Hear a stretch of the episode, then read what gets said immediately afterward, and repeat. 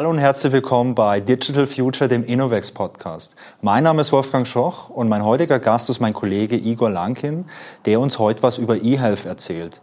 eHealth übersetzt elektronische Gesundheit, kann man sich natürlich jetzt fragen, hm, ist vielleicht ein wichtiges Thema für ein IT-Unternehmen, aber ich bin mal gespannt, ob sich dahinter vielleicht noch was anderes verbirgt. Hi Igor, schön, dass du da bist. Wie geht's dir denn? Hallo Wolfgang, vielen Dank für die Einladung. Mir geht's super. Ja, schön. Ja, hi Igor, du kannst mich ja vielleicht direkt mal korrigieren oder auch darin bestätigen, dass meine Annahme, was sich hinter eHealth verbirgt, richtig oder vielleicht auch falsch ist. Ja, das hast du eigentlich schon ganz gut gesagt. Das ist äh, ja irgendwas mit elektronischer Gesundheit, ja, also Digitalisierung der Gesundheit könnte man ähm, das vielleicht ähm, ja, besser nennen. Ähm, Im Endeffekt geht es darum, die Gesundheitsbranche oder alles rund um Gesundheit digitaler zu gestalten oder zu digitalisieren. Ähm, da gibt es sehr, sehr viele Aspekte ähm, von, ja, von Kleinigkeiten bis hin zu Medizingeräten etc. Das ist wirklich ein sehr, sehr weites Feld. Sehr spannend. Ich freue mich drauf, mich mit dir heute mal eine Stunde über das Thema zu unterhalten. Aber bevor wir da richtig einsteigen, äh, stell dich doch vielleicht mal kurz vor, damit wir auch wissen, mit wem wir es heute zu tun haben. Ja, ich bin Igor, bin seit ähm, sieben Jahren bei Innovex ähm, bin Teamlead, äh, war aber in verschiedenen Rollen bisher unterwegs, bin aktuell auch in verschiedenen Rollen unterwegs, habe Software entwickelt ähm, und jetzt begleite ich Projekte, treibe zum Beispiel das Thema E-Health voran äh, bei Innovex. Genau. Ja, sehr cool. Ja, ähm, eHealth, du hast mir vorhin im Vorgespräch gesagt, das ist ein riesengroßes Thema und es gibt super viele Bereiche und es ist gar nicht möglich, in einer Stunde jetzt in der Tiefe diese ganzen Bereiche zu erklären.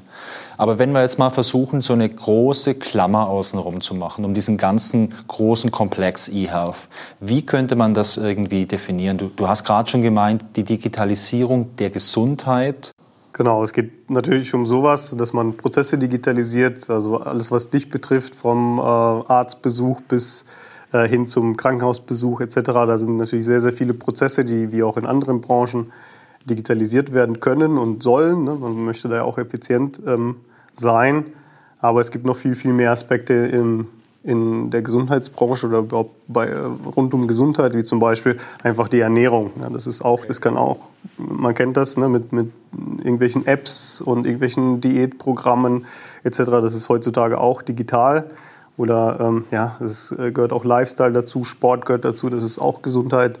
Ähm, das heißt, das, Gesundheit ist viel, viel mehr als ich habe ein Problem und ich gehe zum Arzt.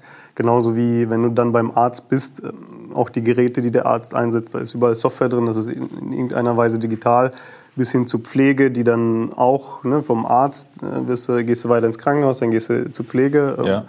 Das ist auch, betrifft alles äh, die Gesundheit. Okay, also ich muss ehrlich sein, äh, Bereich E-Health hatte ich irgendwie im Hinterkopf, das betrifft Digitalisierung im Krankenhaus beispielsweise. Also gerade zu meinem Fall, den ich gerade erklärt habe, oder man hört in den Medien ja solche Dinge wie digitale Krankenakte oder es soll anscheinend so ein E-Rezept geben, habe ich mal gehört, aber noch nirgends gesehen. Hast du schon mal eins in echt gesehen, Igor? Nee, also ich frage tatsächlich bei jedem äh, Arztbesuch, ich hatte jetzt tatsächlich auch mal einen Physiothermin, ich frage dann immer so, könnte, könnte ich das jetzt bitte in die Patientenakte eingetragen haben? Ja. Also ähm, da sind wir, soll zwar da sein und es soll jetzt verpflichtend äh, immer häufiger, ne, man meldet Vollzug, es soll jetzt möglich sein, aber es ist nicht angekommen in der Realität. Ne? Ist, man hat es released, aber es ist nicht, äh, nicht funktionsfähig oder es wird nicht genutzt. Das ist okay. tatsächlich ein äh, Riesenproblem.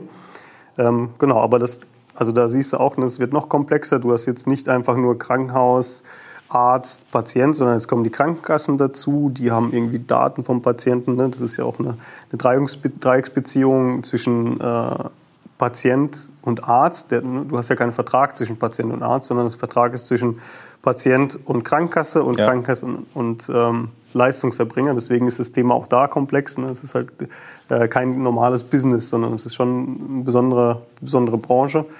Ähm, genau, und das ist halt eine Sphäre. Ne? Das ist einfach die ähm, die Gesundheitsbranche an sich, also die, der, der erste äh, E-Health-Markt sozusagen. Der zweite wäre halt alles, was Consumer Health angeht, also die ganzen Wearables, die ganzen Apps, äh, die du selber dir kaufst. Ähm, und dann gibt es auch sowas wie Zusatzleistungen, dass du sagst, äh, ich brauche es zwar nicht, aber ich möchte eine medizinische Leistung mir selber zum Beispiel kaufen. Das, okay. das kann man auch machen.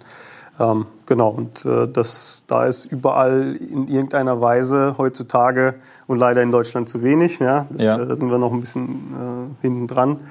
ähm, ja, da gibt es viel zu digitalisieren auf jeden Fall. Ich hätte jetzt aber spontan gesagt, so dieser Consumer-Markt, also irgendwelche, ähm, weiß nicht, Sportuhren oder es gibt solche Sportarmbänder mit so einem Schrittzähler oder ich meine, wir nehmen das jetzt kurz nach Weihnachten auf, Diät-Apps etc., Fitness-Apps haben jetzt sicherlich einen ganz krassen Boom, so wie jedes Jahr. Ich hätte es naiverweise gesagt, dass in dem Bereich die Digitalisierung schon ziemlich fortgeschritten ist, weil Technologiebranche, die zeigen ja auch gerne so mit dem Finger auf äh, mhm. diese ganzen Behörden oder auf diese ganzen alten, gewachsenen Strukturen und sagen, hey, schaut mal, das ist ja voll easy. Wir machen das jetzt einfach und äh, wir machen das ohne Faxgerät, ohne Papierakte etc. Funktioniert einfach. Ähm, ist jetzt in diesem Consumermarkt ist da ein großer Bedarf äh, nach Digitalisierung? Oder ist das schon in so einem Punkt, wo man sagt, ja, ist in Ordnung, man kann da weitermachen, aber es gibt. Ja, genau. So würde ich das ausdrücken. Ne? Da gibt es da gibt's schon sehr, sehr viel jetzt schon. Ja. Da, sind, äh, da kommen natürlich äh, die Trends häufig aus, aus den USA. Da gibt es sehr, sehr viel, was Variables angeht, was Apps angeht, was Ideen angeht, wie man noch gesünder sein kann. Ähm, ich denke schon, dass da der Markt ähm, sehr groß ist mittlerweile und dass die Digitalisierung da wirklich sehr weit vorangeschritten ist mit auch so Konzepten, die man sonst kennt mit Gamification. Das ist alles, ähm, alles wirklich ähm, weit verbreitet, sage ich mal. Und im Vergleich dazu nehmen wir zum Beispiel jetzt äh, das deutsche Gesundheitssystem. Das ist halt dann wirklich meilenweit davon entfernt und da funktioniert auch das Zusammenspiel nicht. Ne? Viele wünschen sich zum Beispiel, ja, ich erfasse doch jetzt wirklich sehr sehr häufig meine Gesundheitsdaten mit Puls, mit teilweise EKG-ähnlichen Werten, ne, dass man wirklich ähm, sehr viele Daten hat, aber der, den Arzt interessiert es nicht, weil er kann es nicht verarbeiten, das ist für ihn mehr Aufwand, er kriegt nicht äh, kein Geld dafür und da liegen die Probleme, ne, dass man eben Daten hat, aber die Daten nicht verwerten kann oder nicht mal speichern kann oder nicht, nicht transformieren kann. Ne. Jetzt gibt es diese Patientenakte, von der du gesprochen hast, ja. und da kannst du jetzt hast, du hast ein Anrecht darauf, diese Patientenakte zu benutzen. Das, da sollen alle deine Daten digital sein und dann soll auch möglich sein, dass du die Daten ähm, da eben rein transformierst. Aber bisher funktioniert es eben oder schle sehr schlecht. Es fängt jetzt an. Da gab es jetzt einige Gesetze, die das auch vorangetrieben haben. Aber es ist ähm, eben noch in den Kinderschuhen, sage ich mal, in Deutschland. Ja, ganz spannend, was du gerade sagst mit äh, Gesetze, denn beim Thema Gesundheit muss ich auch direkt ähm, dran denken, dass sich die Gesundheit ja von anderen Branchen dadurch unterscheidet, dass es da irgendwelche Auflagen gibt. Also wenn ich jetzt ein Projekt mache im Bereich äh, großen Einzelhandel, ich möchte einen Online-Shop für, ja, keine Ahnung, Weihnachtsbaumdeko ähm, ja, ins Leben rufen. Klar, da muss ich auch ein paar, ein paar Regeln einhalten und meine Steuern abführen. Aber das ist, ich sag mal, der Weihnachtskugelhandel ist relativ unreguliert soweit ich das weiß. Ja, das stimmt. Aber Gesundheit ist ja schon was, wo es extrem viele Vorschriften gibt. Da fällt mir auch sowas ein wie Datenschutz, also Gesundheitsdaten. Gibt sicherlich gesetzliche Regelungen für mich als Patienten. Ich möchte natürlich auch, dass meine Gesundheitsdaten safe sind und dass da kein Schindluder getrieben wird. Ist das eine große Challenge dann in dem Bereich E-Health? Ich würde sagen, es gibt schon auch andere regulierte Branchen, ähm, genauso wie Datenschutz ist jetzt auch nichts, äh, was jetzt besonders ist. Ne? Ist ja, äh, ich hoffe, dass der Weihnachtskugelhändler auch sich um Datenschutz kümmert, auch wenn es in der Realität nicht natürlich, also natürlich ist. Genau. Den, Aber die Daten sind halt besonders. Die Daten sind sehr schützenswert, äh, sind sensible Daten, weil es eben um erstens persönliche Daten geht, zweitens ähm, auch das Arztgeheimnis hier rein äh, spielt. Ähm, äh, und da, also das ist natürlich reguliert, aber ähm, das DSGVO zum Beispiel, das, das, spricht ja auch von schützenswerten, besonders schützenswerten Daten. Ja. Äh, da sind wir natürlich sofort in dem Bereich, klar, weil es immer um personenbezogene Daten geht. Äh, medizinische Informationen sind natürlich sehr schützenswert. Ja. Ähm, genau, also das, das ist stark reguliert. Das macht natürlich auch, ähm, also da muss man natürlich auch besonders darauf achten, genauso wie Datensicherheit, ähm, dass, dass man in den Projekten schaut, eben, dass die Daten sicher sind. Aber das, das machen wir natürlich immer. Ne? Das ist äh, jetzt nichts Besonderes, deswegen fällt uns das jetzt nicht besonders schwer, weil wenn man in der Realität schaut, was in so in Krankenhäusern, in Praxen für Probleme auftreten, weil man eben nicht darauf achtet, das ist wirklich schon tragisch, was da passiert. Ne? Da Hast du da ein Beispiel? Da gab es einen äh, Vorfall, ja, also Beispiel ist einfach äh, veraltete Software, irgendwelche einfach Scheunentore an Datenlücken äh, oder Sicherheitslücken. Und dann gab es jetzt auch letztes Jahr, glaube ich, vor ein paar einen Vorfall in, äh, einem Klinikum in Düsseldorf, wo eine Ransomware ähm, plötzlich im Krankenhaus äh, aufgetreten ist oder halt ein Krankenhaus befallen hat und ein Mensch deswegen gestorben ist. Ne? Also das ist halt, und das, das macht es halt ähm, besonders, äh, die EF-Branche oder die Gesundheitsbranche insgesamt, weil da geht es halt um mehr als äh, Christbaumkugeln, ne? sondern ja. geht es halt um menschliche Gesundheit, es geht um äh, Patientensicherheit, um Menschenleben, äh, wie zum Beispiel in diesem Fall. Und das ist halt, also ähm, klar, die Auflagen gibt es deswegen. Ja? Das, ja. das heißt, ähm, einmal jetzt ähm, Datenschutz äh, war das eine, das andere ist eben ähm, Patientensicherheit. Und da gibt es auch Gesetze für, wie zum Beispiel äh, das Medizinproduktegesetz oder mittlerweile die Medizinprodukteverordnung. Die jetzt, ähm, also ist jetzt ein EU-Gesetz, gilt EU-weit seit diesem Jahr ja. final. Also das, da gab es noch Übergangsfristen, aber seit Mai diesen Jahres gilt das EU-weit. Und da wird natürlich auch sehr viel geregelt. Und die Software oder digitale Systeme, nenne ich es jetzt mal ganz allgemein, die fallen auch dann runter. Und auch ähm, relativ scharf. Ja. Also es wird sehr viel vorgeschrieben, was man machen darf und was man nicht machen darf und wie man Software zu entwickeln hat. Ähm, genau, aber da sind eben sehr sinnvolle Vorschriften, zum Beispiel was Usability angeht. Es ist einfach vorgeschrieben, dass man Software, die äh, irgendwie medizinisch relevant ist, dass man die halt vernünftig testet, dass die ähm, ja, keine Fehler hat, dass die aber auch gut benutzbar ist. Ne? Mhm. Finde ich super wichtig. Ich meine, es gab in der Geschichte ja schon Fälle, dass medizinische Geräte ähm, Fehler hatten, dass die beispielsweise Softwarefehler hatten oder auch von der Usability sehr schlecht entworfen waren und dadurch Menschen zu Schaden kamen oder auch, äh, auch Menschen starben. Du hattest jetzt ja, glaube ich, auch schon verschiedene Projekte in diesem Bereich, in denen du tätig warst die ganzen Auflagen, Vorschriften etc., also ich finde die auch richtig. Und wegen dem Datenschutz, natürlich sind alle Daten schützenswert, aber im Online-Shop fällt halt vielleicht meine ja, Kreditkartennummer an und mein Name und meine Adresse. Das ist nicht so krass viel. In meiner Patientenakte, da steht vielleicht meine ganze Krankheitsgeschichte drin. Mhm. Und das ist natürlich viel, viel, viel mehr, auf was ich vielleicht achten muss. Und vielleicht, ich weiß nicht, vielleicht auch stärker schützen muss als jetzt vielleicht nur eine E-Mail-Adresse. Und was du auch angesprochen hast, natürlich diese Sicherheit. Wenn ich jetzt vielleicht ein System habe, mit dem ich ähm, die Dosierung von Medikamenten automatisiere, das war früher vielleicht irgendwie auf Papier, hat die Krankenschwester oder der Pfleger vielleicht einfach mit Hand gemacht und wir äh, digitalisieren das jetzt, damit es auf dem Tablet ist und da ist ein Fehler drin und äh, die Patientin bekommt jetzt statt einer Herztablette fünf Herztabletten, weil wir uns vertippt haben und die stirbt daran, dann ist es natürlich fatal. Und mhm. das ist viel schlimmer, wie wenn es natürlich ein Kunde deswegen irgendwie einen Fehler in der Bilanz hat, weil Geld kann man halt einfach mit einer Versicherung ganz gut ersetzen. Mhm. Wobei natürlich kein Fehler passieren sollte, aber ich glaube, die Sorgfalt, die man da walten lassen sollte, ist ja von einer ganz anderen Güte.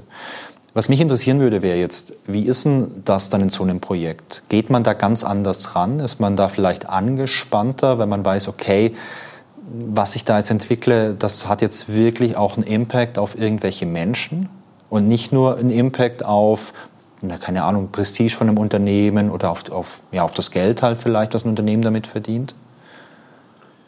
Sicherlich, also, ne, also wir entwickeln jetzt zum Beispiel keinen, keinen Herzschrittmacher oder sowas. Ne? Das ja. ist vieles von, von dem, was in der in den Krankenhäusern, in den Praxen zu tun ist. Es geht gar nicht so sehr äh, wirklich, ähm, dass man da wirklich irgendwie Menschenleben gefährdet. Ja. Ähm, aber klar, wenn du in so einem Bereich bist, es, es kann ja schon so sein, dass der Arzt falsche Informationen angezeigt bekommt und dann trifft er darauf basierende Entscheidungen. Das ist ja auch schon, schon ein Fehler, der fatal sein kann. Ähm, ja, Beispiel, klar, das ist sicherlich, ähm, ja, es geht um mehr und dementsprechend gibt es auch diese Regeln und genau, aber das ist, denke ich, ganz gut ganz gut ähm, ja, festgeschrieben, wie das zu tun ist. Und ja. wenn man sich daran hält und das auch wirklich sinnvoll macht und nicht nur sagt, ja, ja, Hauptsache, ich habe da mal ein Häkchen dran gesetzt, ähm, dann, dann ist es beherrschbar. Ja. Ja. Das, das, Ziel ist ja auch nicht, keine Fehler zu machen, das geht nicht.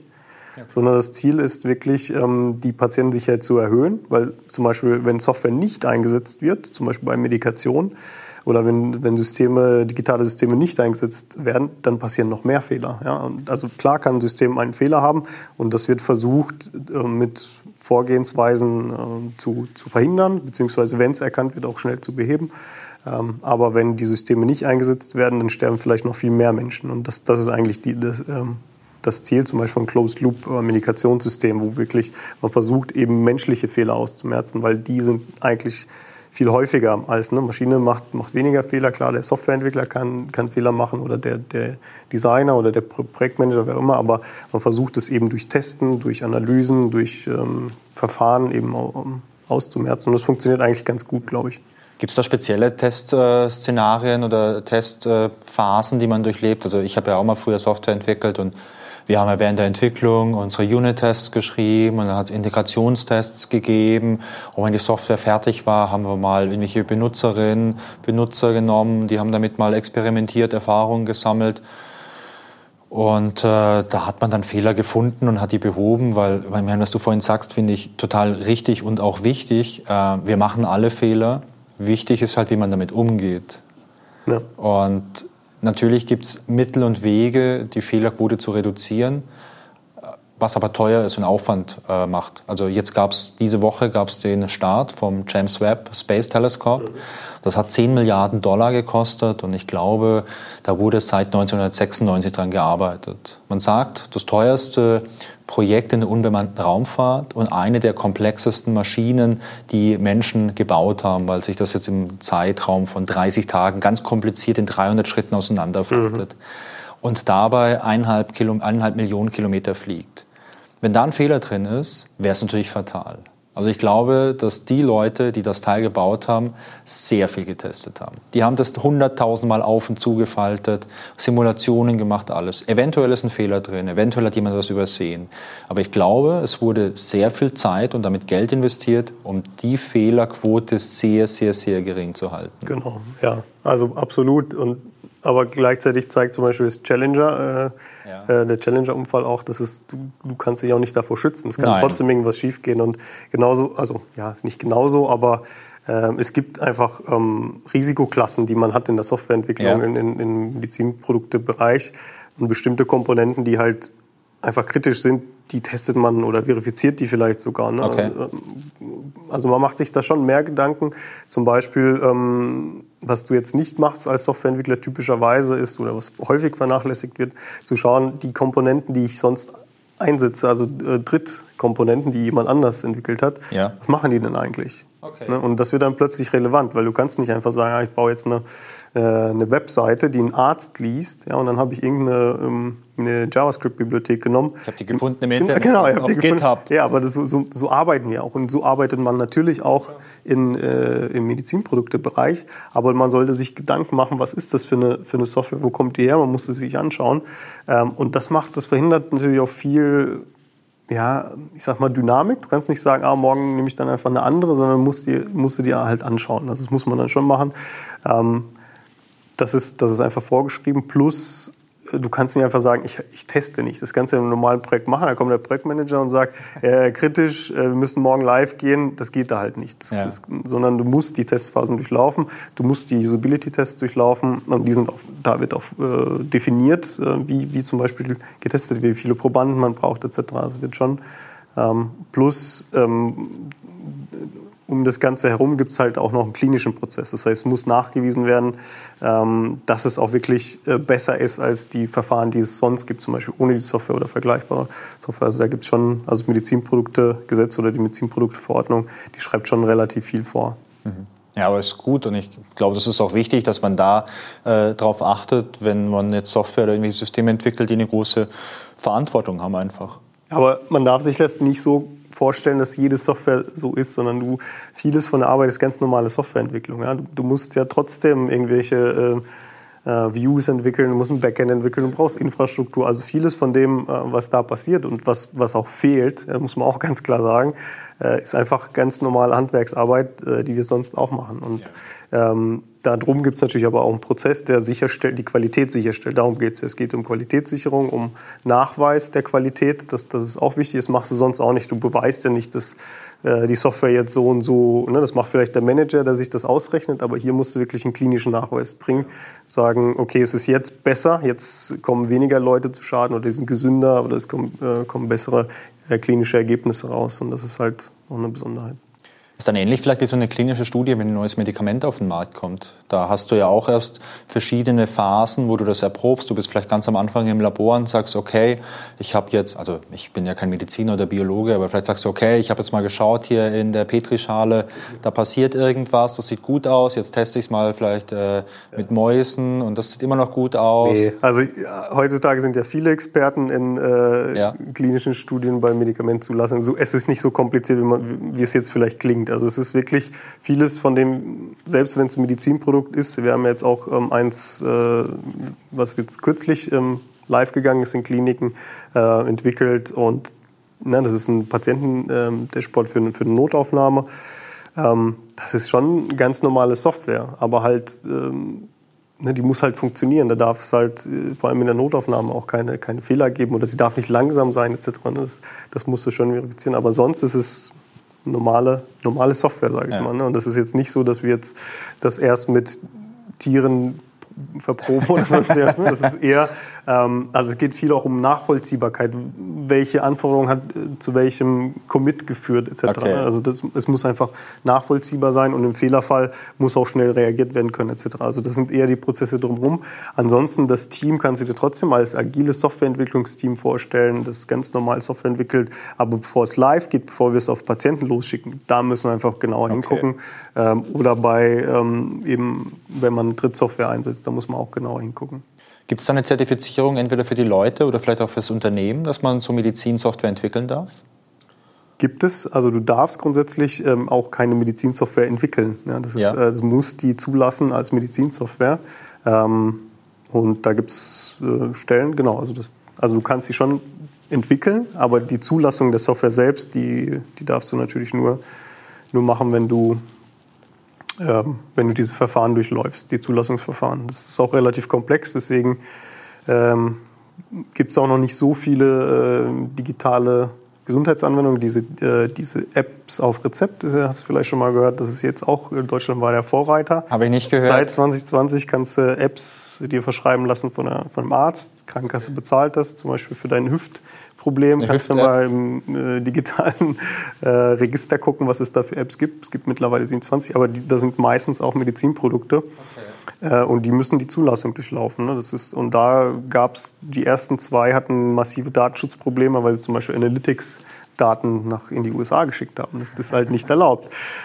Also das ist schon, muss man schon auf einiges achten. Ne? Also zum Beispiel, du kannst nicht einfach Analytics nehmen, sondern musst dir schon was anderes überlegen oder einfach datensparsam arbeiten. Das, das macht zum Beispiel jetzt ein anderes äh, Projekt, äh, in dem ich jetzt auch zu tun habe, beim Kunden. Ähm, die haben gesagt, wir verzichten komplett darauf, weil selbst wenn sie es könnten, sie können es ja lokal bei sich sammeln und das wäre ja. alles datenschutzkonform, konform, aber wegen der Akzeptanz bei den Nutzern sagen, die machen wir gar nicht. Also wir sind da ein bisschen im Blindflug, das ist leider dann die, die andere Seite der Medaille, aber es, ähm, die haben sich für ein bisschen weniger Daten entschieden als äh, Nutzer finde ich Datensparsamkeit natürlich immer, immer richtig gut.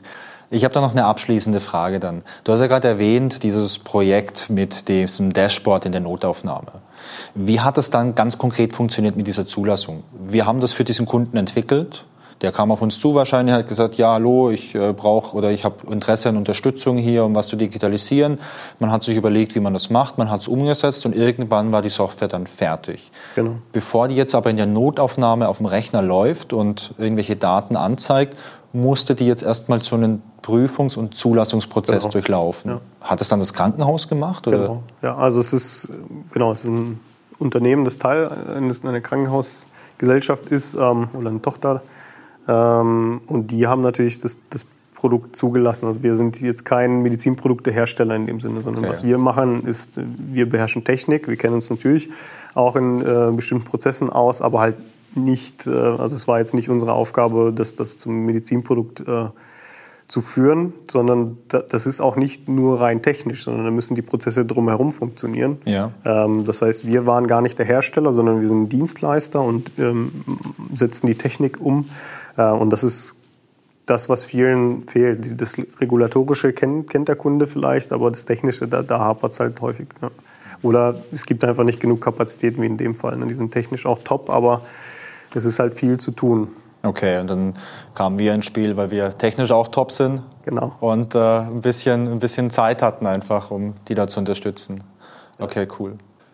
Ähm, was mich noch interessieren würde, Igor, gibt es irgendwelche Projekte so aus diesem Medizin-Krankenhausbereich, über die du was erzählen darfst, dass man vielleicht mal ein bisschen Einblick bekommt, was wir da alles gemacht haben? Mhm. Also die meisten Projekte, wie viele unserer Projekte, da, da gibt es eine Verschwiegenheitsklausel, da dürfen wir natürlich nicht viel erzählen und in dem Bereich umso mehr, was ja. verständlich ist. Das heißt, ähm, viele spannende Sachen dürfen wir nicht erzählen. Wir haben jetzt ähm, mit einem Krankenhaus ein Patientenportal gemacht, was auch jetzt nicht ähm, äh, unter das Medizinproduktegesetz zum Beispiel auffällt, ähm, sondern das, da geht es um Prozesse im Krankenhaus, die, die man ähm, abbildet. Das war bei der Arkus-Klinik in Pforzheim.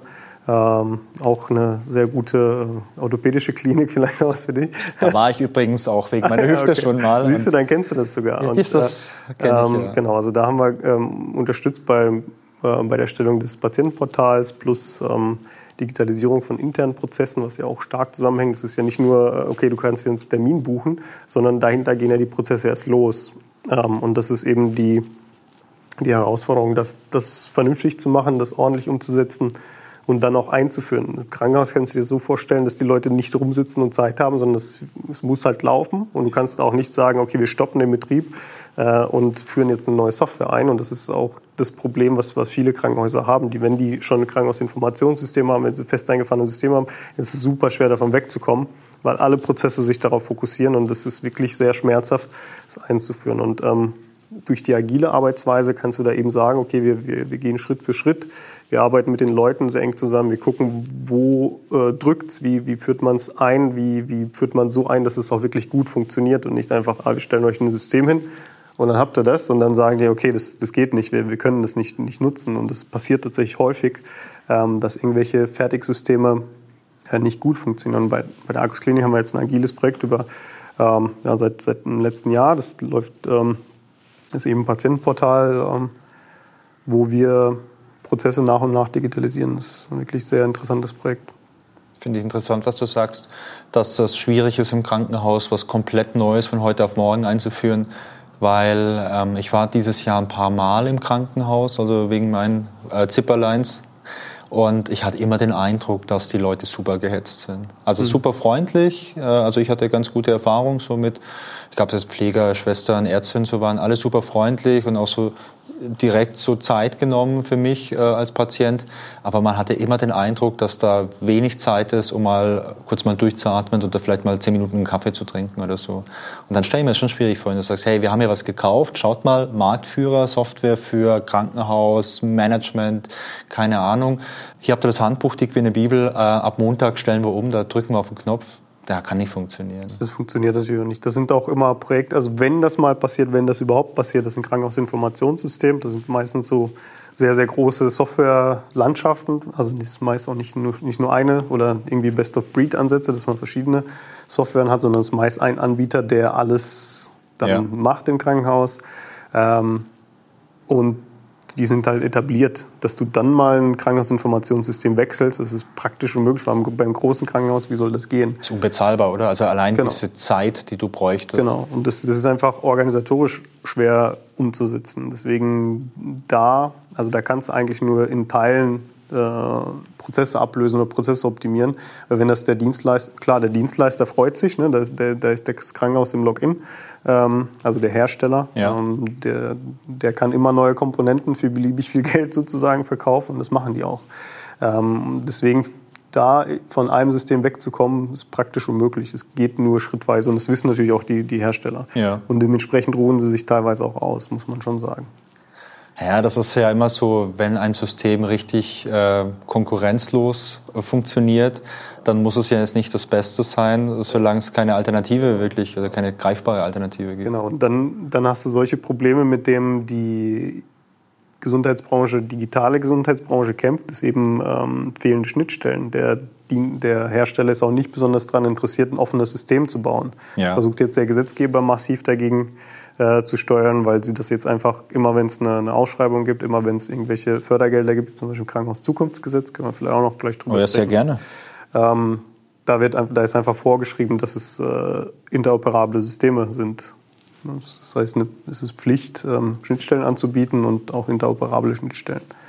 Ja, weil sonst heißt es ja, da haben wir irgendwie was und dann, dann passt das. Ne? Das muss halt schon. Und das, die Tendenz sieht man, dass, dass da die, die KISS, also KISS steht für Krankenhausinformationssystem, dass die eben, ähm, dass da die Schnittstellen nicht besonders gut sind, ja. wenn es die überhaupt gibt. Hm, vielleicht ein, eine Frage, die mir so spontan einfällt, diese Krankenhausinformationssysteme, von denen du gesprochen hast, äh, sind es dann wahrscheinlich eher Systeme, die schon seit Jahren oder Jahrzehnten im Einsatz sind und äh, immer wieder aktualisiert werden? Also man kennt ja so diese alten COBOL-Systeme aus der Bank.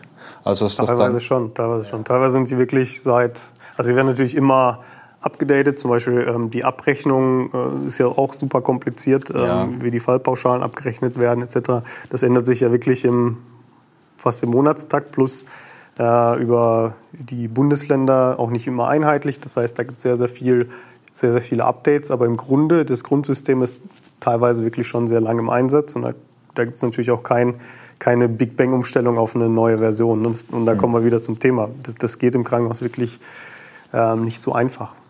Ja, zum einen, es geht nicht so einfach, weil du kannst die Leute nicht abziehen und sagen, hey, wir machen jetzt mal zwei Wochen Schulung.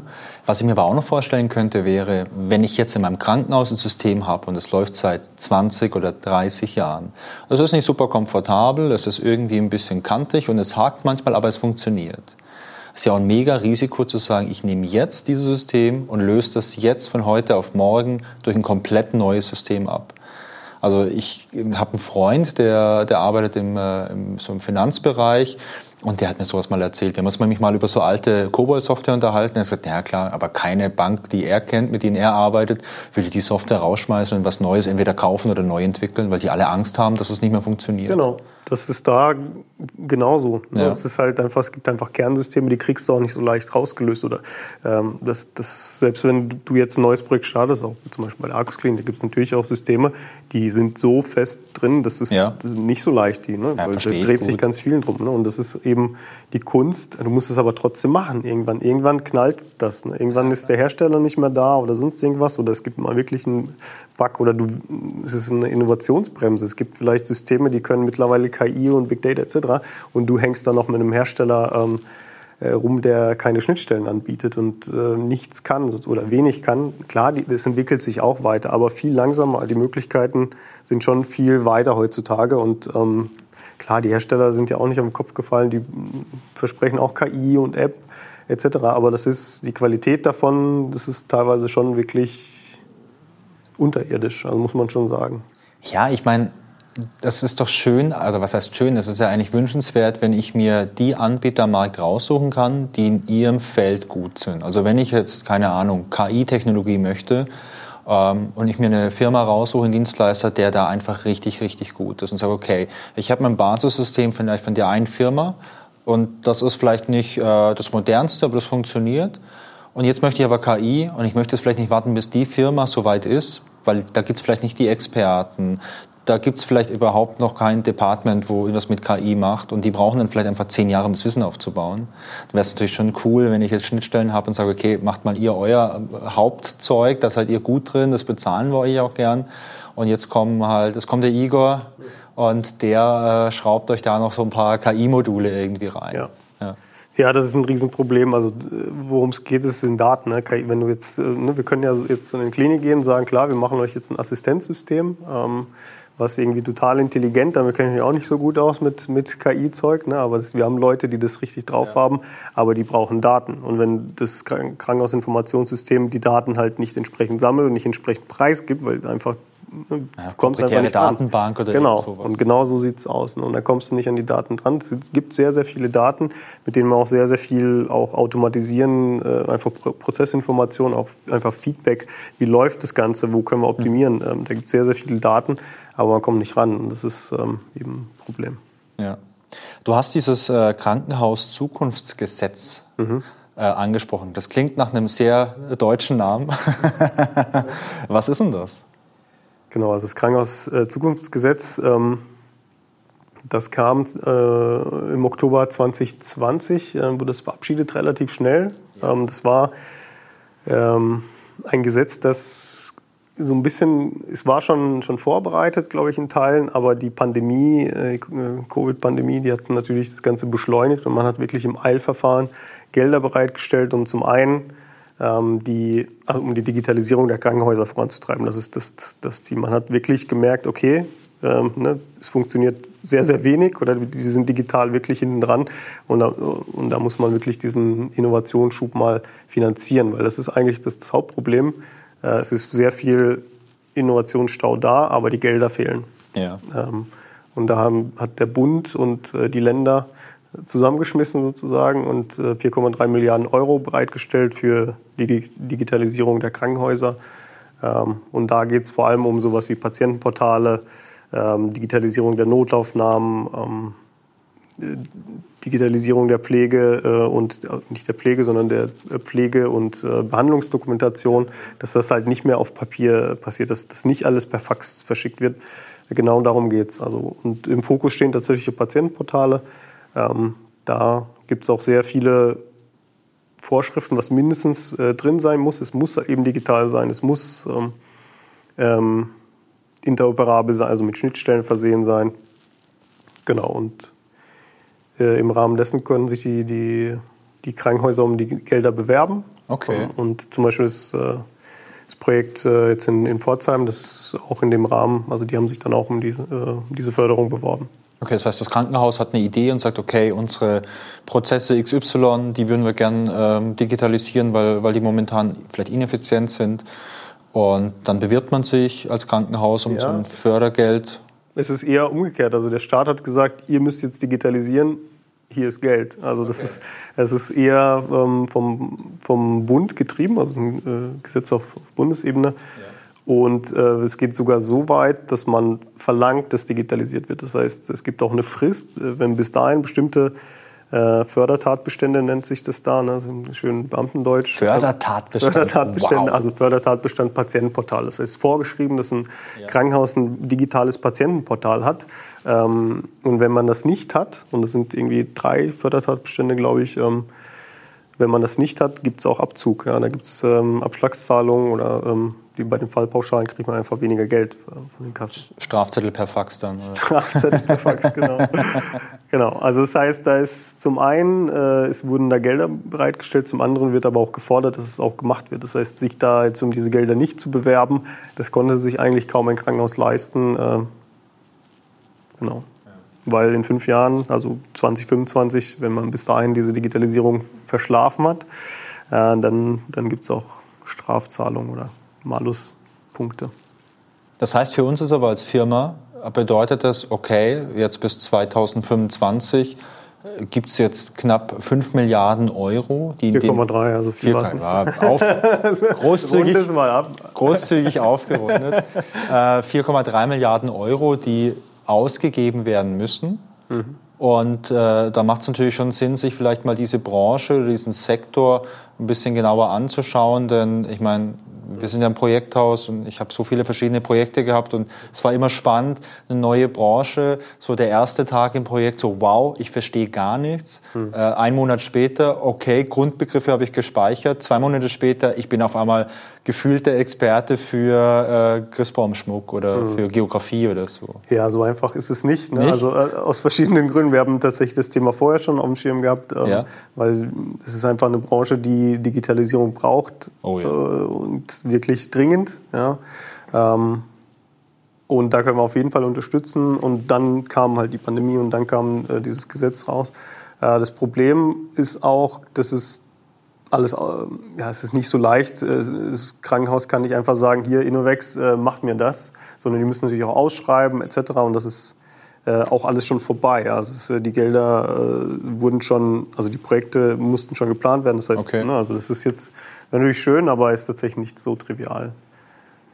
Aber trotzdem ist natürlich viel zu tun und viel Bedarf. Und es kann natürlich auch sein, dass man irgendwie ähm, als Dienstleister mit dazukommt für zukünftige Projekte, ähm, weil es ist ja erstmal nur der Anschub der, der Digitalisierung. Ich wollte es gerade sagen, also die, ich glaube nicht, dass alle Krankenhäuser bis 2025 so digitalisiert sind, dass, äh, dass man so dieses Cyber-Feeling hat. Genau. Also es ist ja auch tatsächlich äh, Teil des Gesetzes gewesen, dass man versucht, es nachhaltig zu machen, ja. dass man das einfordert, dass man sagt, hier das Geld darf nicht verpuffen, sondern es muss irgendwie passieren. Und wenn die Systeme umgesetzt sind, dann müssen die auch weiterentwickelt, betrieben werden etc. Also es ist, es ist einfach sehr viel äh, Bedarf da. Mhm. Und ähm, da müssen wir schauen, dass, dass, das auch passiert, auch nach dem Krankenhauszukunftsgesetz. Das ist jetzt mal eine einmalige Geschichte, die dringend notwendig war, jetzt auch aus der Pandemie heraus.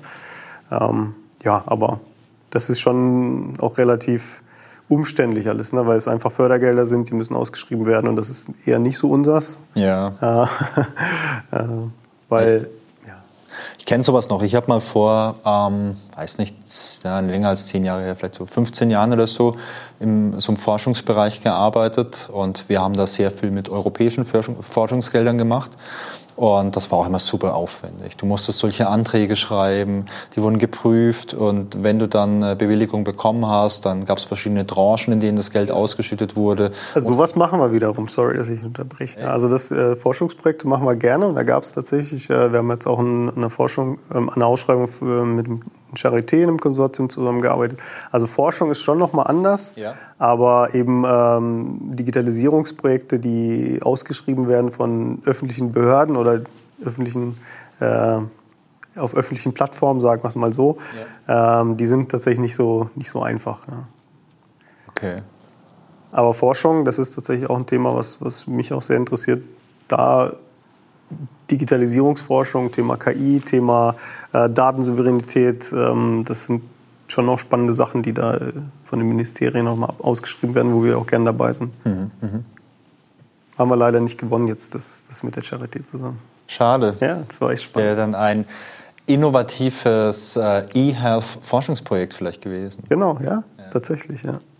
Da ging es tatsächlich um, ähm, um ähm, cloud-basierte Systeme, die eben, wo der Datenaustausch eben auf eine sichere Weise passiert zwischen den Akteuren mhm. innerhalb der europäischen Cloud. Wenn wir das mal ein bisschen so zusammenfassen, was sind denn die Besonderheiten in dem Bereich eHealth? Du hast ja schon ein paar Sachen angesprochen, also die Sache mit den Regularien zum Beispiel, dass Datenschutz da noch mal wichtiger ist, beziehungsweise dass es mehr schützenswerte Daten gibt. Du hattest diesen Zulassungsprozess angeschrieben, der jetzt in dem Beispiel, das du genannt hattest, vom Krankenhaus erfolgte, weil wir nur der Dienstleister waren und jetzt nicht der Inverkehrbringer von einem Medizinprodukt. Aber vielleicht auch mal so perspektivisch, denn unabhängig von diesen Fördergeldern und unabhängig davon, wie einfach oder schwer das ist, die zu beantragen, wird das ja sicherlich ja, ein Thema sein für, für die nächsten 20 Jahre. Also ich glaube, bis die letzte Hausarztpraxis voll digital ist, dass ich da hingehe und äh, meine Akte, meine Patientenakte, die ist auf dem Rechner vom Hausarzt und er kann mir direkt ihre Auskunft geben, kann meine MRT-Bilder von vor drei Jahren ein anschauen. Ich meine, das klingt wie Science Fiction für mich. Also lohnt es sich ja sicherlich in dem Bereich, ähm, sich da noch ein bisschen schlau zu machen, ein bisschen einzugrooven, dass man da ähm, drin arbeiten kann, Leute unterstützen kann.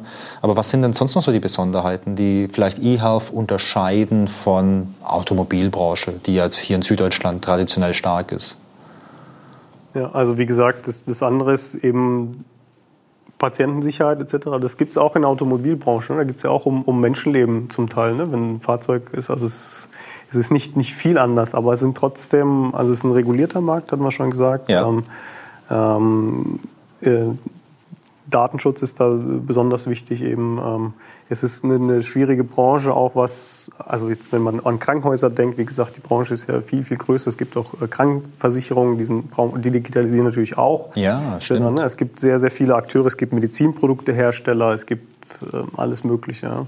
Aber wenn man jetzt an Krankenhäuser denkt, ist eben ähm, ja, einfach ein besonderer besondere Art zu arbeiten. Oder die Ärzte, die, die ähm, haben nochmal ein anderes Mindset vielleicht als, als jetzt der Manager bei, bei den großen Automobilherstellern. Da, ist, da muss sich das Mindset auch noch verändern, weil viele auch sehr, sehr skeptisch sind die, gegenüber der Digitalisierung, teilweise auch zu Recht. Ja. Wenn man sieht, wie bisher gearbeitet wurde, was sie bisher von der digitalen Seite sozusagen erlebt haben, sprich Telematikinfrastruktur, das ist der Oberbegriff für Patientenakte, äh, elektronische Gesundheitskarte, das nennt man Telematikinfrastruktur. Ähm, das ist, funktioniert wirklich schlecht bisher. Da wurden sehr, sehr viele Gelder äh, versenkt, ohne dass es live ist. Oder ne, zumindest auf Papier ist es jetzt live, aber in der Praxis, die Ärzte kämpfen damit, ähm, die Praxen kämpfen damit. Äh, es funktioniert alles sehr, sehr schlecht, genauso wie Systeme, die, die sehr, sehr viel Geld kosten, aber dann zum Beispiel äh, den Betrieb aufhalten in der Klinik. Ja. Ne? Das ist das, ist das, die, das Erlebnis, was ähm, äh, Health Professionals, ne, also im Allgemeinen, das sind nicht nur die Ärzte, sondern natürlich auch die, die Pflegekräfte, Praxismitarbeiter, die damit kämpfen. Und wenn, wenn die solche Software sehen, wenn die solche Lösungen sehen, dann sind die natürlich super skeptisch. Und, ja, verstehe, ähm, und, und das spürt man wirklich in den, in den Kliniken. Wenn, wenn man dann kommt und sagt, hier, wir haben euch jetzt äh, mal was gebaut, äh, dann, dann flippen die aus. Ne? Ähm, deswegen muss man das umdrehen und muss sagen, Leute, was, wie können wir euch helfen? Ja. Nicht, hier ist eine Lösung, bitte benutzt die, sondern da muss man wirklich, was man auch in anderen Branchen macht, man sollte vielleicht den Benutzer fragen. Ja, klar. Ähm, das muss man da aber viel, viel mehr machen, weil da sehr, sehr viel, noch mehr Skepsis ist als, als in anderen ähm, Branchen und weil da auch viel es viel wichtiger ist,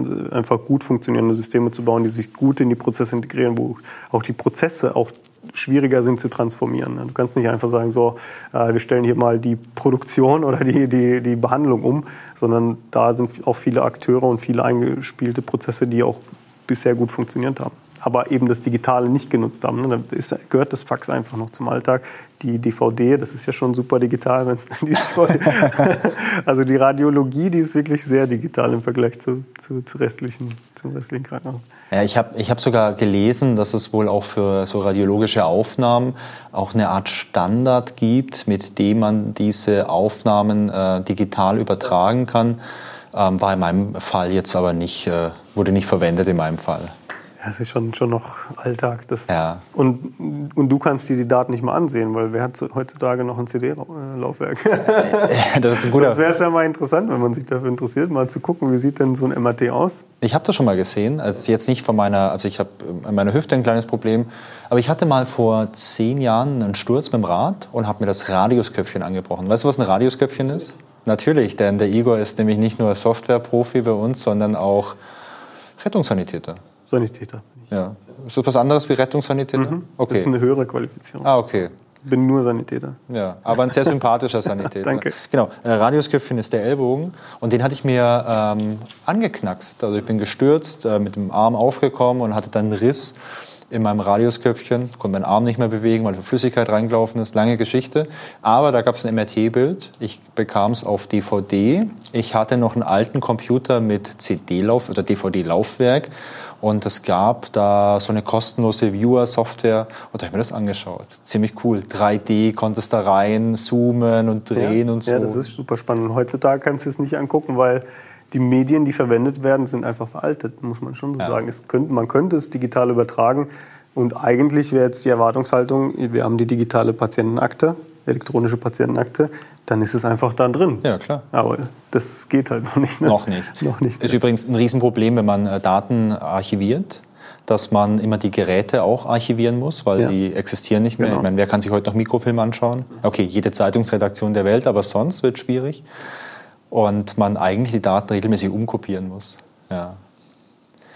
Ja, spannend. Ja, sag mal, braucht man viel Branchenwissen, um da jetzt wirklich vernünftig ein Projekt zu stemmen oder jetzt vielleicht auch mal in Kontakt zu kommen mit dem Krankenhaus, wenn man über Projekte spricht?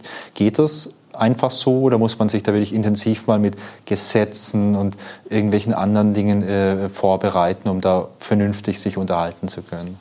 Ja, also ich denke, das hilft schon. Es ist ja. schon eine besondere Branche. Wie gesagt, diese, diese Aspekte drumherum, ähm, die zu kennen, zu, zu wissen, womit kämpft vielleicht ein Krankenhaus oder eine auch eine Krankenversicherung etc., was, wie, wie laufen die Prozesse, das hilft ja in jeder Branche. Und im Krankenhaus sind die vielleicht noch mal ein bisschen komplexer oder noch ein bisschen, bisschen anders. Auch die, in der Softwareentwicklung gibt es Besonderheiten. Da gibt es zum Beispiel eigene äh, Übertragungsprotokolle, Thema Interoperabilität haben wir jetzt gesprochen. Da gibt es zum Beispiel ein spezielles Datenübertragungsformat. Das zu kennen ist natürlich auch hilfreich, weil, weil das ist eben dann da, wo es eben um Interoperabilität mit anderen Systemen geht. Ne? Du kannst halt eben Gesundheitsdaten exportieren und woanders einlesen.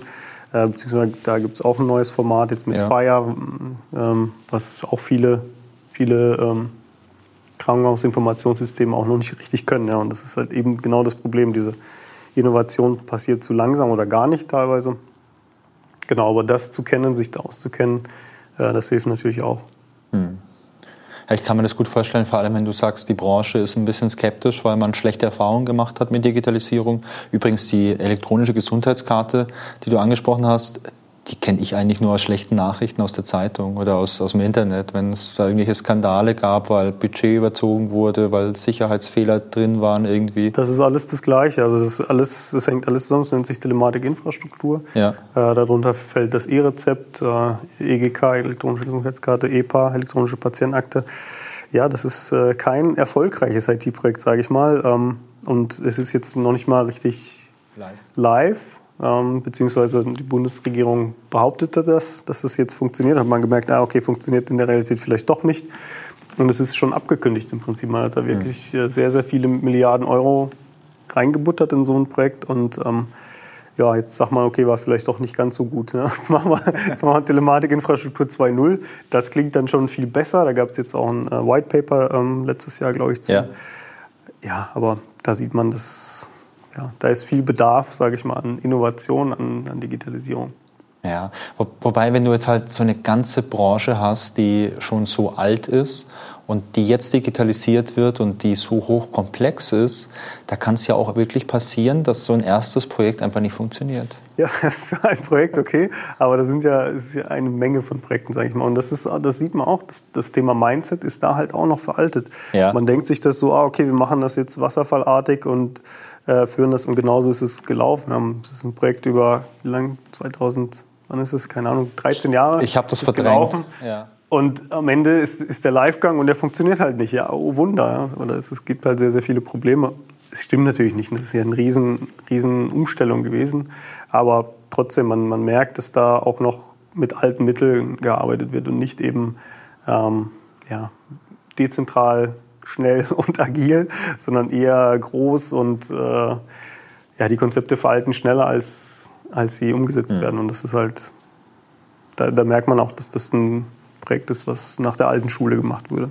Aber heißt das dann, wenn wir jetzt erfolgreich so die Medizinbranche und vielleicht diesen ganzen E-Health-Markt digitalisieren möchten, dass es nicht ausreicht, Software zu entwickeln und irgendwelche elektronischen Systeme zu entwickeln, sondern heißt das dann vielleicht auch, dass wir die Strukturen und die Firmen oder Krankenhäuser und Organisationen, die dahinter stehen, dass wir die auch digitalisieren müssen. Und ich meine es nicht nur mit Elektronik, sondern auch vom Mindset. Also du hast angesprochen, dieses agile Vorgehen. Ähm, heißt das, wir müssen vielleicht da die, ja, die Denke von den Leuten einfach noch ein bisschen verändern? Absolut. Ich denke, das ist sogar das, das viel, viel wichtigere Thema. Ich meine, Technik ist natürlich wichtig und die fehlt ja. da auch. Also wirklich auch an allen Sphären von der Infrastruktur über Software. Ähm, aber was Digitalisierung ja immer bewirkt, ist ja Prozessveränderung, dass du wirklich überlegst, wie mache ich es besser? Nicht, nicht nur, ich habe hier ein Problem, kleines Problem und jetzt stelle ich dann eine Software hin und jetzt wird es besser, sondern du musst ja wirklich end-to-end -end denken, ja, also wirklich von, von Anfang bis zum Ende. Ähm, und genau das, das passiert ja dann auch, wohl oder übel. Manche denken, ja, okay, bauen wir mal eine Software, dann merkst du, ah, okay, ich muss da einen Schritt zurückgehen. Hier müssen die Daten ja irgendwie ins System und dann geht es weiter und weiter. Das heißt, du musst eigentlich die ganze Prozesskette digitalisieren. Und ähm, dann werden sehr, sehr viele alte Strukturen natürlich auch wieder ähm, angegriffen und verändert. Ähm, und dann muss, und deswegen muss es komplett ähm, sich als, als System verändern und die Leute müssen umdenken, die müssen auch viel offener werden gegenüber Digitalisierung, weil es wird häufig wirklich in, ah, ich habe hier meine Excel-Tabelle äh, gedacht ja, und die bleibt für immer und es funktioniert doch und es wird nicht gedacht, ah, die Daten könnte man vielleicht auch anderweitig nutzen, die können für die Forschung relevant sein, die können für andere Mitarbeiter relevant sein. Ähm, da ist viel tatsächlich analoges Denken, sage ich mal. Ja. Und ähm, ähm, genauso, also und auf allen Sphären, von der Praxismitarbeiterin bis hin zum, zum ähm, Arzt, der auch teilweise Manager ist und Entscheidungen trifft, äh, bis zu IT in den Krankenhäusern und auch, in, ähm, auch teilweise bei den Medizinprodukteherstellern, Krankenhausinformationssystemen, die denken das halt schon noch ein bisschen ähm, ja, klassisch, sag ich mal. Ja, ich, ich kann es total nachvollziehen. Ich meine, überleg mal, jetzt bist du irgendwie vielleicht 40, 50 und machst das seit 20, 30 Jahren. Bist einfach in dieser Branche drin, in diesem Alltag. Es fällt ja sehr schwer, solche neuen Ideen oder solche neuen Impulse irgendwo aufzunehmen. Weil du bist kein Experte für Agilität, sondern du bist Experte für Medizin bist vielleicht jetzt Chefarzt oder bist jetzt irgendwie Praxisangestellter oder bist äh, Pfleger oder irgend sowas und du machst den Job gern, dir macht der Job Spaß, du hast vielleicht total Lust, den Leuten da zu helfen. Das kann man dir auch vorstellen, dass das ein sehr befriedigender Job ist, wenn du mit Menschen arbeitest und im Gesundheitsbereich denen da weiterhilfst. Aber mitunter bist du kein Experte für äh, Prozessmanagement. Ja. Ja, also das gibt es in anderen Branchen auch. Nur das, ja. Der Unterschied ist hier, dass zum Beispiel Krankenhäuser jetzt, wenn wir wirklich bei Krankenhäusern bleiben, äh, die sind auch nicht so frei zu sagen, aber wir machen das jetzt. Ne? Wir investieren jetzt ein paar Millionen und bauen das, sondern die sind natürlich auch in, in ihre Finanzierung gebunden und die ist auch nicht üppig. Ja? Also ja. der Arzt kann nicht, oder überhaupt die, die IT auch, ne? die kann nicht sagen, das machen wir jetzt. Wir äh, stellen jetzt äh, Entwickler ein, wir bauen die Systeme neu, wir bauen Infrastruktur auf. Mhm. Ähm, man ist allein dadurch beschränkt. Und das, das wurde auch tatsächlich auch von der Politik in den letzten Jahren vernachlässigt. Deswegen, äh, jetzt gibt es so ein Aufwachen mit der Pandemie zusammenhängt, äh, ja. vorher auch. Und da ist viel passiert, viel, viel angeschoben worden. So muss man schauen, dass es auch wirklich äh, weitergemacht wird. Aber ja, es ist äh, Umdenken wichtig an sehr, sehr vielen Stellen auf jeden ja. Fall. Aber vielleicht kann man die Chance ja nutzen, jetzt einfach so einen Samen irgendwo einpflanzen und äh, dadurch den Leuten halt zeigen, hey, schaut mal, wir haben jetzt was Kleines gemacht, vielleicht so ein Patientenportal oder irgendwas anderes und das erleichtert uns die Arbeit. Das äh, reduziert vielleicht ähm, eine monotone Arbeit, die man immer machen muss, irgendwie einen Fax abtippen oder so. Und äh, die Patienten sind vielleicht zufriedener, weil die rufen nicht mehr so viel an, sondern die können da im Internet vielleicht nach ihren Befunden schauen und dann merkt vielleicht die, die Person am Telefon, am Empfang, hey, puh, das Telefon, ähm, ja, ich kriege jetzt nur noch 100 Anrufe am Tag und keine 800 mehr. Und in der Zeit, ja, da kann ich A, durchatmen und B, vielleicht mal irgendwas abarbeiten, was schon ewig liegt. Und genau, vielleicht ist das ja der positive Impuls ja. dann schon. Ja, genau. Also die, das braucht halt eine Zeit, weil wie gesagt, die Leute haben, äh, sind skeptisch, weil sie haben vielleicht auch schon Software gesehen, die die, die Arbeit erschwert als zu erleichtern. Das, das muss man den Leuten schon nehmen und das geht halt nur durch äh, durch wirklich enge Zusammenarbeit mit den Leuten. Das machen wir auf jeden Fall, weil es anders auch nicht funktioniert. Sonst ähm, läuft man immer in dieses, dieses, Problem, dass man was baut, was man denkt, es hilft den Leuten, aber die sagen, nee, nee, mein, bei mir ist es doch ein bisschen anders. Ja. Ähm, da muss man schon eng im Austausch sein. Und so entsteht ja auch Vertrauen wenn man einfach gemeinsam arbeitet und wir jetzt unsere technische Expertise reinbringen und sagen, okay, schaut mal, mit der Technologie geht das und das und das. Und die Dinge gehen einfach nicht momentan. Und wenn dann jemand einfach von der anderen Seite sagt, okay, für uns ist wichtig, dass das schnell geht, dass das so ist und ähm, ich mache eigentlich immer diese fünf Schritte, wenn es nur einer wäre, wäre es vielleicht auch cool. Also mhm. früher war es vielleicht das Fax und das Fax habe ich dann irgendwie weiterverarbeitet.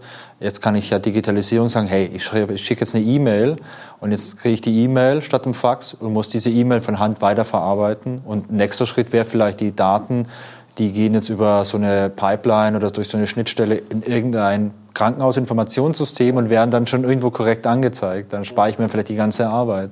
Ja, es ist eben nicht so trivial. Ne? Also wenn du hinter die Prozesse guckst, ne, du sagst jetzt einfach kleines Patientenportal, Terminvereinbarung, dahinter geht halt die ganze Kette los, ja. wie der Patient sich durch die Klinik bewegt. Und diese Prozesse, äh, die muss man halt mit verändern. Ja. Und ähm, äh, die Schnittstellen schaffen, auch manuelle Schnittstellen erstmal. Du kannst nicht alles auf einmal ähm, digitalisieren, aber man fängt klein an und weitet es aus und so funktioniert das. Ne? Statt zu sagen, wir machen jetzt einen Big Bang oder äh, nehmen jetzt wieder das Alte und flanschen da was an mit Mühe und Not ähm, es geht schon, man muss es eben schrittweise machen, man muss den Leuten auch Zeit geben, dass es sich das etabliert.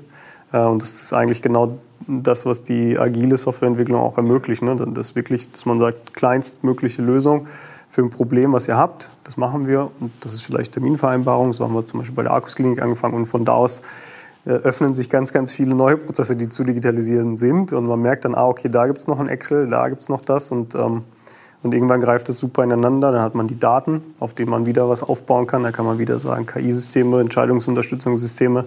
Das geht dann plötzlich. Ja. Ähm, genau. Aber man muss klein anfangen und nach und nach die Leute, das Mindset ändert sich ja nicht von heute auf äh, morgen. Das ist eigentlich die Message. Das, ist, das dauert, das sind Lernprozesse bei, bei allen. Ja, finde ich, find ich total richtig. Ähm, ja.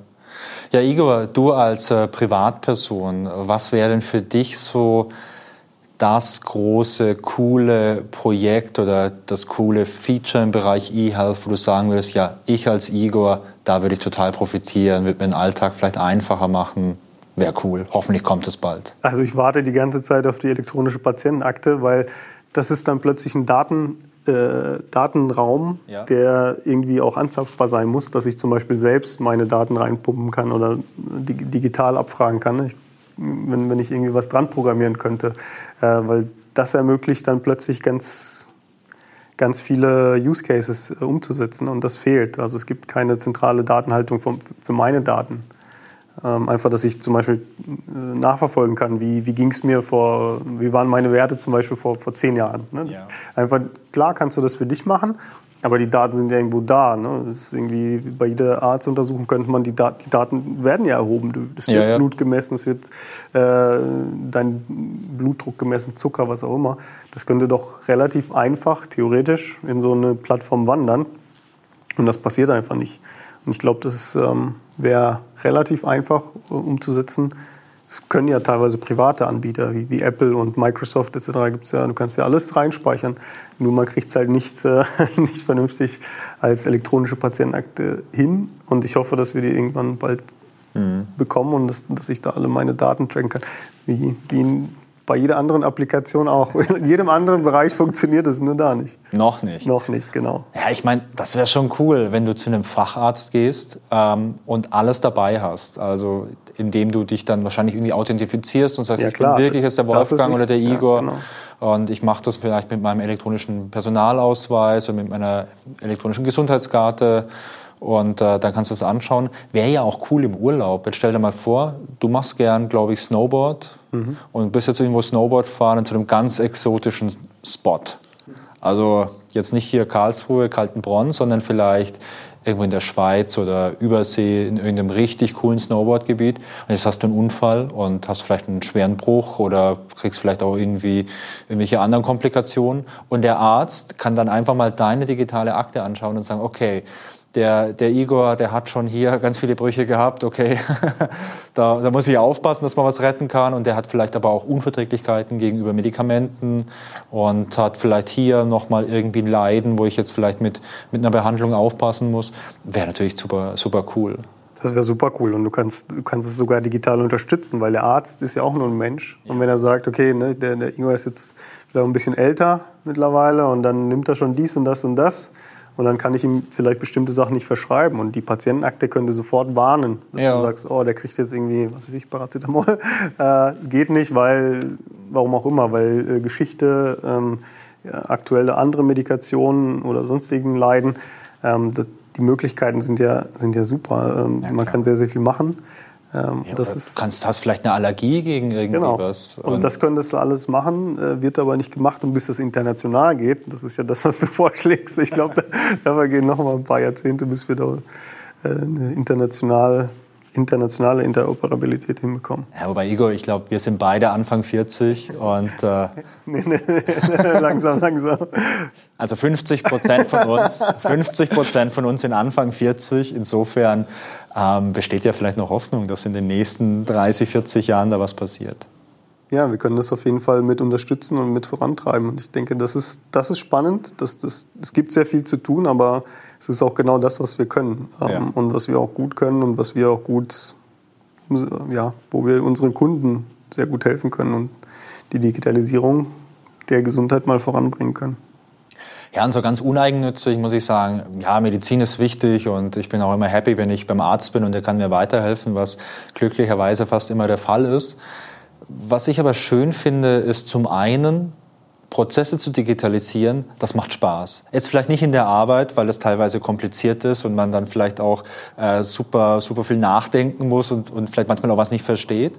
Aber so generell Prozesse zu digitalisieren und anderen Leuten dann dadurch die Arbeit einfacher zu machen, weil man sich vielleicht weniger manuell um so Prozesse kümmern muss, das finde ich befriedigend. Und ja, hier im Medizinbereich oder in diesem ganzen E-Health-Bereich, da hast du ja auch noch so diesen direkten Wirken, das direkte Wirken auf irgendwelche Leute. Und das finde ich persönlich echt mega, mega cool einfach. Also es ist befriedigender als jetzt diesen Online-Shop für die Christbaumkugeln da jetzt noch ein bisschen besser zu machen und noch ein paar so blinkende Banner irgendwo einzubauen, ist natürlich auch schön, klar. Aber jetzt wirklich Menschen in Notlage oder so zu helfen, das ist einfach was Schönes. Absolut. Also das ist tatsächlich auch meine Motivation, dass, dass man hier, es geht da halt um was und ähm, das können wir zum Positiven beeinflussen. Ja. Ähm, das, was wir eh schon sehr gut können, eben Software entwickeln, Systeme digitalisieren und digitale Systeme zu bauen äh, und gleichzeitig halt vielleicht doch nochmal einen Beitrag äh, für, für, die, zum Wohl der, der Menschheit zu machen. Ja. Vielleicht ein bisschen hochgegriffen, aber es ist ja, selbst wenn man kleine Verbesserungen macht, dann hilft es vielleicht auch. Ja, und äh, du, wenn wir jetzt schon im äh, philosophischen Teil des Podcasts sind, ja, die kleinen Schritte sind ja aber auch die, die wir gehen können. Also keiner. Wir gehen müssen. Also wir können nicht ja. äh, morgen eine neue Telematik-Infrastruktur an den Stand nee. bringen, aber im Kleinen können wir es verändern. Äh, wir werden auch nicht als, als, also weder du als Igor, äh, noch ich als Wolfgang, noch wir jetzt als Innovex äh, werden es schaffen, äh, Deutschland komplett zu digitalisieren. Ich meine, das schafft ja nicht mal Deutschland selber, das von heute auf morgen zu machen. Aber diese kleinen, äh, kleinen Beiträge, die kannst du halt leisten und das finde ich ziemlich cool und das sollte man eigentlich auch machen. Igor, hast du zum Schluss noch irgendwas total Wichtiges zum Thema eHealth, das du äh, noch unbedingt mitteilen möchtest? Denn wir haben ja festgestellt, eHealth ist riesengroß. Wir haben jetzt viel über Krankenhäuser gesprochen. Ich glaube, so der Pflegebereich ist auch nochmal super spannend. Da gibt es ja, auch super, spannend, super, ja. viele, super viele Prozesse. Da gibt noch mehr zu digitalisieren, muss man schon sagen. Und noch weniger Geld, das ist halt das Problem. Ja, also ich kenne ich kenn Leute, die bei der äh, Caritas arbeiten und äh, vor allem letzteres kann ich da bestätigen, dass es da immer zu wenig Geld gibt, um irgendwie was zu machen? Ja, bleibt zu hoffen, dass sich das alles bessert. Ähm, ich denke, da, es gibt einen äh, Aufwind. Äh, die neue Bundesregierung hat große Pläne. Es wurde tatsächlich auch schon viel angestoßen, jetzt äh, auch vor der Pandemie. Das heißt, da wird Deutschland hoffentlich auch aufschließen im digitalen Ranking. Da sind wir übrigens ganz, ganz schlecht. Also da sind wir wirklich Schlusslicht im, Vergleich, im europäischen Vergleich. Und ich denke, da sollten wir auf holen und das passiert jetzt. Ja. Da sind wir gerne dabei. Auf jeden Fall. Also wir sollten da auf jeden Fall ein paar Plätze zulegen, denn Digitalisierung ist ja die Zukunft einfach. So sieht's aus. Ja. Igor, vielen Dank. Ich glaube, äh, da konnten wir heute einiges mal besprechen zum Thema eHealth und vielleicht auch einfach mal so einen ersten Einblick geben, was eHealth eigentlich ist und was sich dahinter verbirgt. Fand ich super, super spannend. Und ich bin gespannt, was du in Zukunft noch erzählen kannst von den ganzen anderen eHealth-Projekten, in denen du jetzt noch äh, tätig bist und tätig sein wirst. Und natürlich freue ich mich, äh, wenn endlich die elektronische Patientenakte kommt. Spätestens dann müssen wir uns nochmal darüber unterhalten, was man damit jetzt wirklich kann und ob es sich lohnt, jetzt wieder ähm, die schwarze Piste mit dem äh, Snowboard runterzufahren, weil die elektronische Patientenakte im, äh, im Hinterhand, in der Hinterhand, die hilft dir dann vielleicht.